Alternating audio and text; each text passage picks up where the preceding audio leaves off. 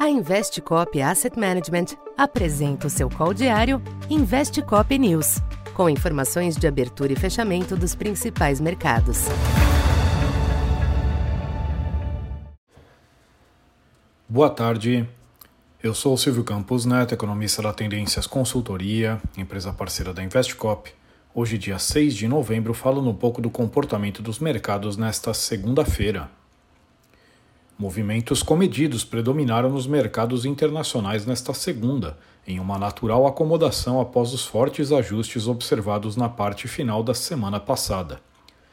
Destaque para alguma recomposição dos yields dos Treasuries, com a taxa de 10 anos voltando a oscilar nas proximidades de 4,65, com os investidores corrigindo parte das quedas das últimas sessões.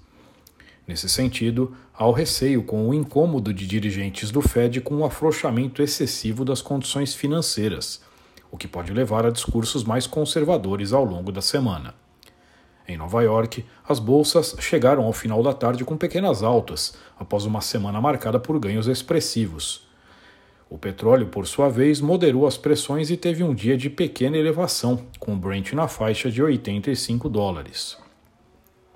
Aqui no Brasil, ainda no aguardo de temas locais, como os desdobramentos em torno da meta fiscal e a ata do Copom, os ativos acompanharam em grande medida o ambiente externo. O câmbio teve um dia de oscilações marginais, mas se firmou em baixa ao longo da tarde até o fechamento em 4,88, leve queda de 0,17. Na curva de juros, enquanto as taxas curtas foram limitadas pela expectativa de continuidade dos cortes de 50 pontos na Selic, as taxas médias e longas subiram em acompanhamento à recomposição dos yields externos. O Ibovespa manteve-se em terreno levemente positivo ao longo de praticamente toda a sessão, sustentando níveis pouco acima dos 118 mil pontos alcançados na última sexta.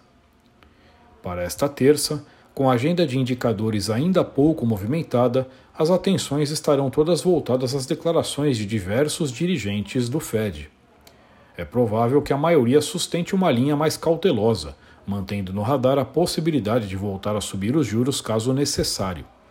Nesse sentido, parte da recomposição de hoje pode refletir tal expectativa, mas a depender do tom dos dirigentes, os ajustes podem continuar.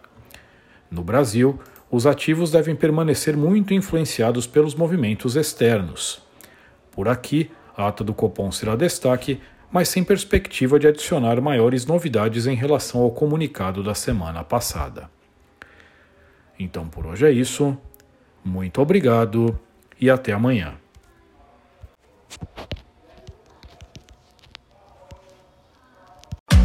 Essa foi mais uma edição Investe Cop News.